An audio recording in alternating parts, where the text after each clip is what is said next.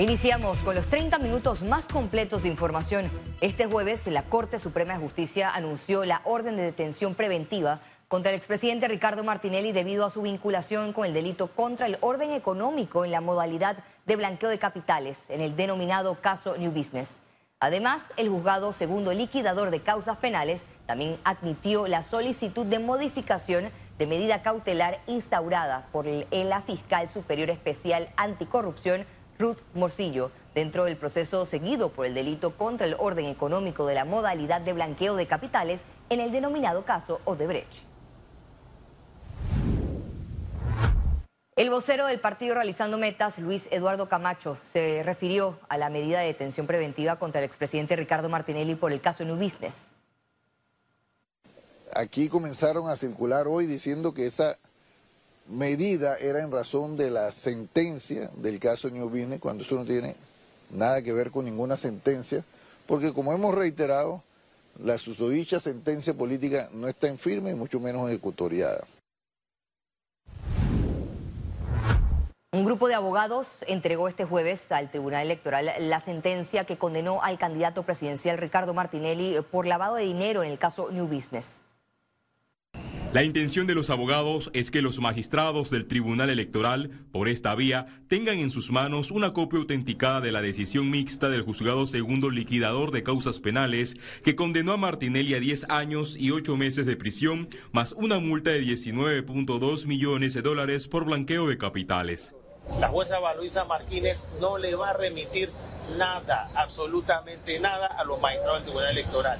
Pero ellos tienen que interpretar la ley electoral y es una controversia que lo permite el artículo, repito, 143 de la Constitución Política y se lo estamos exponiendo. Por ley, por responsabilidad, por sentido común, el Tribunal Electoral tiene que hacer esfuerzo para aclarar esto.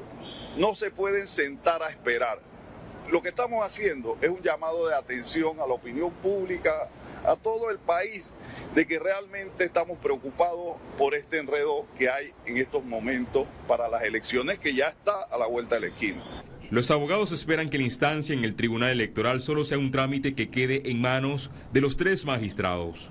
No hay ninguna norma, ni en el Código Electoral, ni en la Constitución Política, ni en el Código Judicial, que les faculta a ellos a decir es que no hemos recibido nada. Aquí tienen un conocimiento para que entonces ellos puedan diligenciar, si es que tienen el interés de trabajar, puedan diligenciar que ellos en efecto están diciendo esta copia es válida, no es válida, cuál es la etapa del proceso. Es que el problema es que no sé de dónde salió esto de que hay que esperar que lo notifiquen. Pero si así mismo como en un momento dado quisieron que José eh, Raúl Molino participara en el debate, dijeron que era un acto eh, de conocimiento público. Entonces, ¿por qué no lo aplican ahora?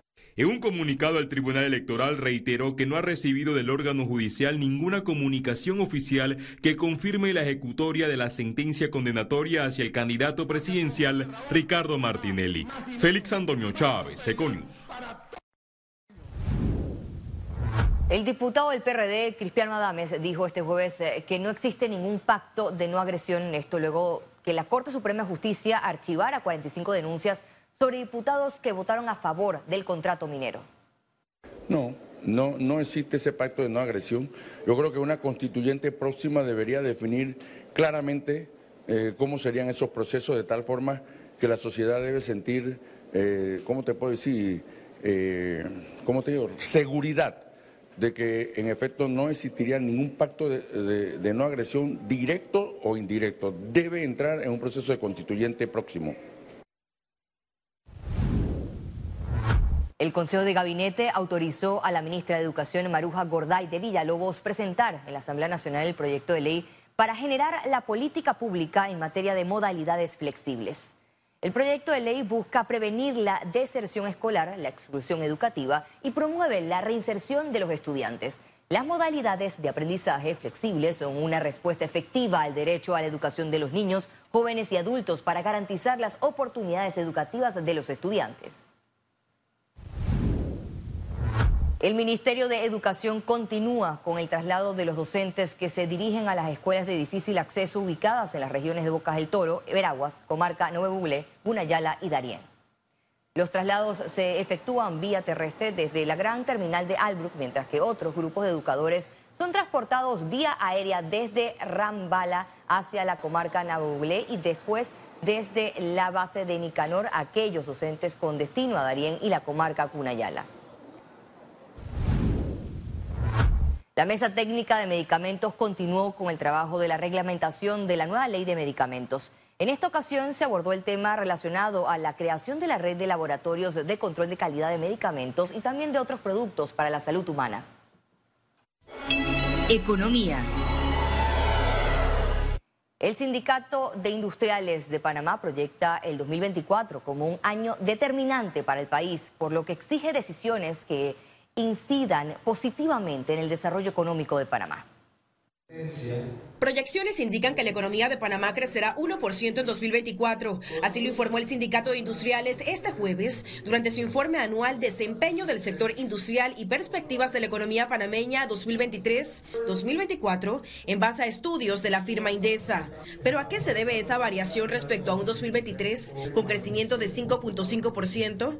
Uno, sin duda, es el cierre de la mina que va a afectar la capacidad productiva del país pero hay otros factores que impactarán al resto de los sectores de la economía, como las tasas de interés, que siguen siendo altas, y también la incertidumbre electoral, que generalmente afecta las decisiones de inversión y las decisiones de consumo. De igual manera, estiman que la industria manufacturera crecerá 1% este año. Tenemos que apostar a la agroindustria, tenemos que tecnificar sectores como el lechero, la industria avícola, y, hacer, hacer más eficientes eh, todo lo que es los procesos burocráticos hacia el Estado, hacia todo lo que es importación de materia prima y exportación. Al sector industrial le preocupa que las autoridades gubernamentales continúen sin hacer buen uso de los recursos públicos y la complicada situación fiscal que tiene el país. Nosotros estamos pagando ya tasas por arriba de eh, países sin grado de inversión. Eh, estamos confiados en que el presidente o la presidenta que sea escogida por todos los panameños tomará las medidas de austeridad y de contención del gasto para transmitirle a esas calificadoras de que podemos reenrumbar eh, el rumbo, valga la redundancia, tomar las medidas y, que, y mantener ese grado de inversión. Ante la presente contienda electoral en Panamá, precisaron los temas que esperan expongan los candidatos durante los debates. ¿Cuál vislumbra que va a ser el manejo en cuanto al envase de Río Indio? ¿Qué, ¿Cuál es la postura de ellos en cuanto a la caja del Seguro Social? ¿Qué vislumbran ellos? ¿Cómo, cómo vislumbran eh, empujar al sector privado, apoyar al sector agroindustrial, tomar las medidas para que el sector lechero, porcinocultor, ganadero, estemos preparados para la apertura total de comercio para el 2028. Dentro de las perspectivas señalaron que Panamá alcanzará un 2.5% de inflación y 8.7% de desempleo durante el 2024. Ciara Morris, Econews. El Ministerio de Comercio e Industrias se reunió este jueves con directivos de Core Panamá tras el anuncio de la empresa de un programa de visitas a la mina. En esta reunión, el ministro Jorge Rivera Estafa aclaró a la empresa que es el gobierno el que coordinará y determinará estas visitas para veeduría ciudadana conforme al plan de cierre ordenado y definitivo de la mina. En un comunicado, la institución instruyó que Cobre Panamá deberá ejecutar estos recorridos con base en las directrices gubernamentales. Desde este viernes 22 de febrero, los precios de los combustibles aumentarán respectivamente. A continuación, el detalle. La gasolina de 25 octanos tendrá un valor de un balboa con 3 centavos el litro, aumenta a 3 centavos. La gasolina de 91 octanos se situará en 96 centavos el litro, sube 4 centavos, mientras que el diésel quedará en 98 centavos el litro, un alza de 4 centavos. Las autoridades recomiendan a la ciudadanía algunas medidas de seguridad en momentos en que se hace efectivo el pago del décimo tercer mes. Entre las más importantes es que no debe manejar tanto efectivo. Debe tratar de realizar sus compras con tarjetas u otros medios electrónicos que están al alcance hoy en día. De igual forma, si va a hacer alguna compra en línea, debe estar anuente que la persona que le va a realizar la compra sea una persona reconocida o saber bien con quién es la persona con la que está contactando para hacer esta compra en línea, porque eh, con esto las plataformas digitales se incrementan lo que son las estafas electrónicas más para, esta, para este momento. Conexión Financiera. Bienvenidos a Conexión Financiera, les habla Carlos Araúz. Este año, más que en otros, por razones del torneo electoral que se avecina, nos ocupamos y preocupamos de manera diferente por lo que viene en acciones para corregir el tema económico. Y ese interminable canvas en el que todos pintamos, aportamos y borramos o despejamos incógnitas, parecieran que hay temas que aparecerán en todos los planes de gobierno de todos los candidatos. Arrancamos con el top 5 de temas económicos para 2024 desde la perspectiva de conexión financiera. 1. Empleo, informalidad y funcionarios. El país no necesita más funcionarios. Todo lo contrario, anhelamos por una desburocratización de la maquinaria de la administración pública, que eventualmente lleve a un Estado más pequeño. Los funcionarios públicos son necesarios para el buen desempeño del gobierno, pero las botellas tienen que desaparecer. Ah, y hacer los trámites para formalizarse mucho más fáciles y así veremos mejores reportes de recaudación. Dos, construcción, la realidad de la oferta y la demanda. Garantizar que hay claridad en asociaciones público-privadas para no descansar en la deuda únicamente para crecer. Tres, tasas de interés. ¿Habrá un ajuste? Se anticipan varios ajustes a la baja. Desde ya sabemos que nuestras hipotecas no bajarán tan rápido pero al menos que no hayan más ajustes al alza es un gran alivio. Cuatro, inversión extranjera. ¿Cómo se da sin confianza? Requerimos un par de cuadrangulares para desarrollar esa confianza y crecer en el ámbito de la inversión directa. Retomo el tema de las pymes. Número cinco, fomento, orden, financiamiento, astucia, estructura. AMPYME, necesitamos facilitar la vida del emprendedor. Estas cinco áreas serán de interés para todos, no solo porque tocan la esencia de miles de panameños, sino porque pueden ser temas de rápidas soluciones. Otros problemas de más largo plazo, como el programa de invalidez, vejez y muerte de la Caja de Seguro Social o la sostenibilidad del Canal de Panamá, ameritan análisis que lleven a soluciones de largo plazo.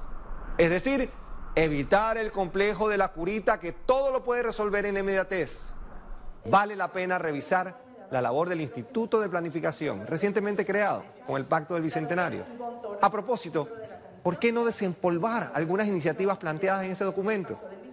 En las últimas semanas se han publicado documentos ricos en insumos para alinear prioridades. El Centro Nacional de Competitividad nos regaló su Agenda 2024-2029 mientras que el sector privado, aglutinado en el CONEP, compartió con los candidatos presidenciales un ejercicio de visión 2050 de más de 200 páginas con valiosos insumos de muchos actores. Habrá que medir la voluntad de nuevos modelos de liderazgos para apostar a la tan necesaria ejecución de cambios en el Panamá que anhelamos todos. Esto fue Conexión Financiera y nos vemos la próxima semana. Al regreso, internacionales.